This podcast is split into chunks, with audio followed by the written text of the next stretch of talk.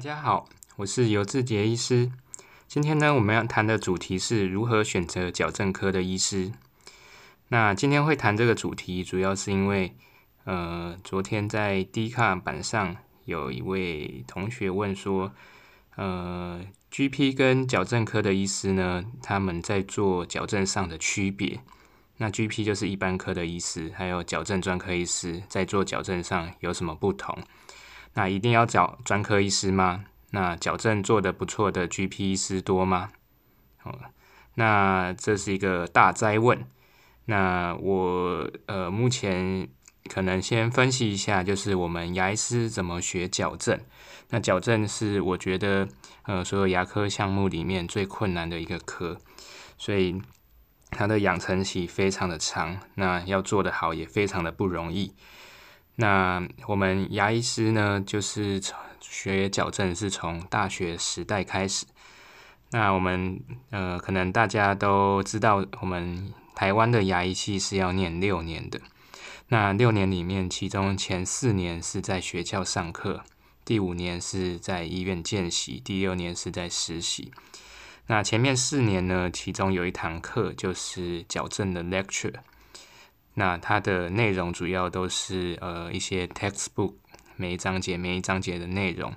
那从矫正学的原理一直到各个就是非常基础也很重要的知识，都是在 lecture 上在课堂上教。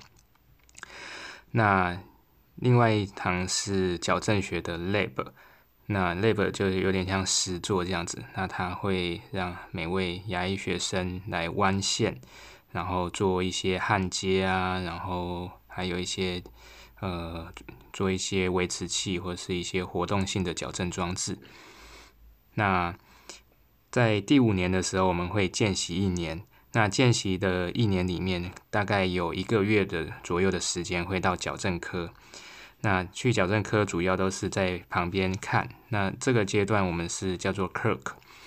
那从主要都是跟诊在旁边看，那也会有一些 requirement 要完成。那基本上这个阶段就是先看一下临床矫正都在做什么。那到第六年的时候会有一年的实习，那大概也是一个月的时间在矫正科。那这个时候呢，就会让实习的医生去动手做。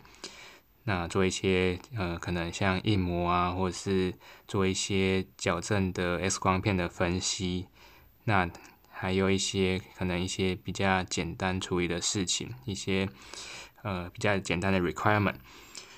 那到呃大学六年毕业之后呢，会有 PGI 两年。那 PGI 两年之中，大概有两个月的时候也是在矫正科，那也是会完成很多的 requirement。就是跟 intern 就是实习的时候差不多，只是量变多这样子。那大概所有的牙医的养成教育到这边，就每个人都会经历过的。那之后呢，如果你对矫正非常有兴趣的话，那你可以选择考矫考医院的矫正训练。那 training 啊，就是考矫正科的住院医师。那在住院医师，大部分都是三年在训练机构里面，卫普部认定的训练机构里面。那这三年呢，每天都是看矫正的病人。那他有非常多的 requirement，还要读 paper，要报告，要写论文，然后每天都很扎实的训练。那这三年待完之后呢，你可以选择考专科医师，就是卫普部认定的矫正专科医师。或者是说没有考专科医师，然后继续做矫正，那这个有点像我很多朋友都是念法律系，可是呃毕业之后不考律师这样子。那所以你念完矫正训练完，经过呃所有的训练，你可以选择考国家认定的矫正专科医师，或者是不考矫正专科医师，那直接直接做矫正。那这是矫正专科医师的训练过程。那另外呢，就是其他如果是 GP 的医生，GP 就是一般科的医生，那他在 PGI 完之后呢，他如果要学矫正，主要就是靠自己。那靠自己呢，我大概分为国外的进修、国内的进修，还有院所内的进进修，还有一些呃学会的演讲。那国外的进修，像是很多呃很多人呢，他可能在呃职业个一段时间之后，发现自己对矫正很有兴趣，那他可能会去申请国外的，像美国的一些呃 training 就训练，像是我在 D 卡板上看到呃非常呃。就是画那些插图，画画的非常的生动，然后讲解非常仔细的的医生，也是去美国念矫矫正的训练。那美国矫正训练完之后呢，也可以选择在美国拿专科医师。那像这种，比如说在美国拿的专科医师啊，回来台湾，基本上呃是跟外服部拿的专科医师是不太一样的。那那国内认定的是卫福部的专科医师，那国外可能有各个学校的专科医师，不过就是跟大家可能呃在网站上或者是矫正专科的矫正的学会查到专科医师不太一样。那再来就是国内的进修，那也是最多呃一般 GP 一般牙医师选择的方式。那国内的进进修就是有些比较有名的老师，矫正的老师他会开课，像是呃像台北很有名的是全方位矫正教室，就是呃目前应该是呃评价最好的曾明贵医师所开的课，他的真实矫正，或者是在呃软线的系统，在呃台中的。呃，于建宏医师开的 L H 的矫正的系统的课程，或者是像张慧南医师非常有名的国际的讲师的 speaker，他所开的矫正课程，那就是大部分医师上完这些矫正课程，可能还会再去临床再跟整个好几年的时间，然后慢慢的把矫正摸熟，那同时也会开始做自己的病人。那再来是有一些呃不是卫福部认定的训练机构，或者是有一些比较大的诊所，那他院所内也会有矫正的进修。那这些医师学矫正的方式，主要就是排跟矫正专科医师跟诊，那参加一些院内的 meeting，院内 meeting 就是呃可能报一些教科书，或报一些 paper，或是呃看一些其他人就是的一些。呃，做法影片，那再来就是资深医师的教学，那这也非常重要。那资深医师可能会带着你从石膏上面先粘矫正器，然后跟你讲解每个步骤要怎么做，然后每个步骤可能会有的坑。那矫正其实蛮多坑的，踩到之后其实很难收尾，所以这也也是为什么矫正最难的，因为一般刚开始都看不到，那要非常有经验的医师才才才看得出来。那再来就是 case 的讨论，因为矫正每个人的 case 状况都不太一样，那大致上可以分为几个大类。那像我们呃我在的院所是每个礼拜都会开矫正 case 的讨论，那一个礼拜会有三个 case，那各种不同的 case，那每个礼拜一次，那一年也会看超过一百个 case，那基本上每个 case 都有每个 case 处理的。方法，那这个也是矫正最复杂的地方。那再来就是呃学会的演讲。那台湾可能有台湾矫正医学会、口腔矫正医学会、中华民国十二矫正医学会最大的两个学会。那他们平常也会一直会有年会，还有开一些课程。那大部分的牙医师都是可以去进修的。那基本上找专科医师呢，就是会有一定的保障。那困难的 case 呢，我们就是 GP 的医师也会转给矫正专科医师去做。那基本上如果有矫正专科医师国家的认定的话，他收的费用一定是会比较高的。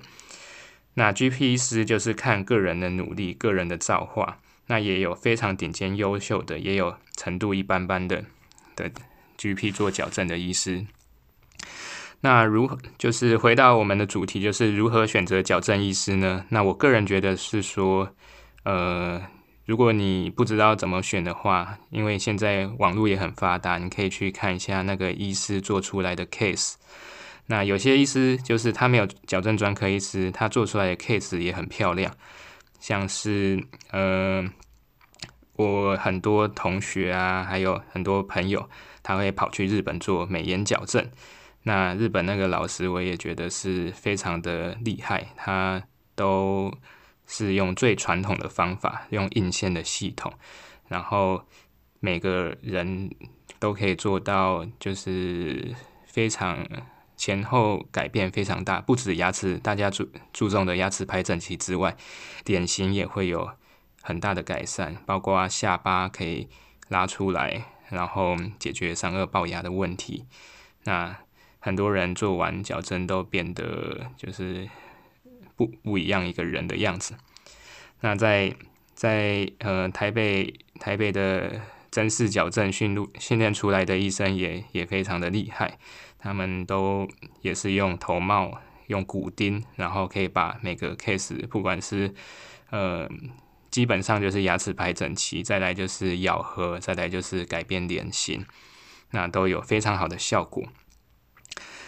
那呃，另外一个选择的方式就是说，我们呃基本上可以去咨询很多矫正的医师。那在咨询的时候，可以看这个医师的态度，还有他的专业度。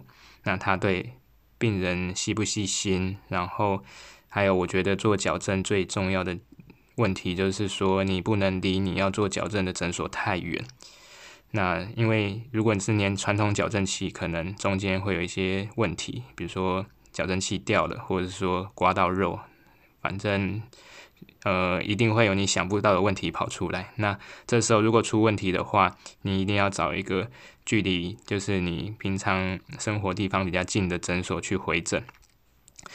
像我之前是在高雄做矫正，那后来到北部工作，那我变成说每三四个礼拜都要回高雄去回诊一次，那就变得比较没有这么的方便，距离上的问题也是一个考量的因素。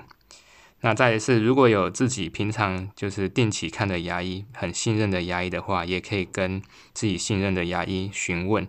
那大部分如果呃这个牙医觉得说他有能力可以把你做好的话，那他会亲自帮你做。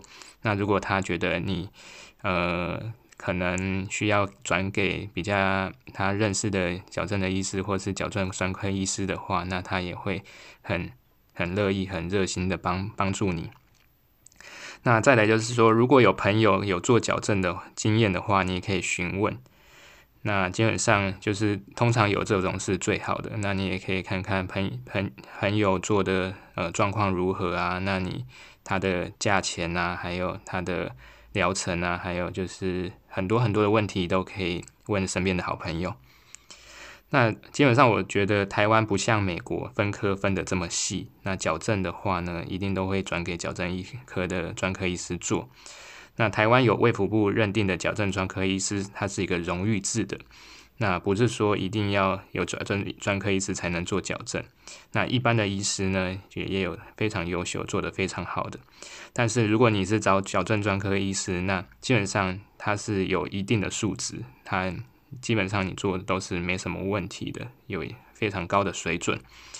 那 GP 做的呃好的，GP 做矫正做得好的医生也蛮多的。那主要都是靠。口碑啊，还有可能看一些案例。好，我今天的报告，我今天我今天的分享到这边，谢谢大家。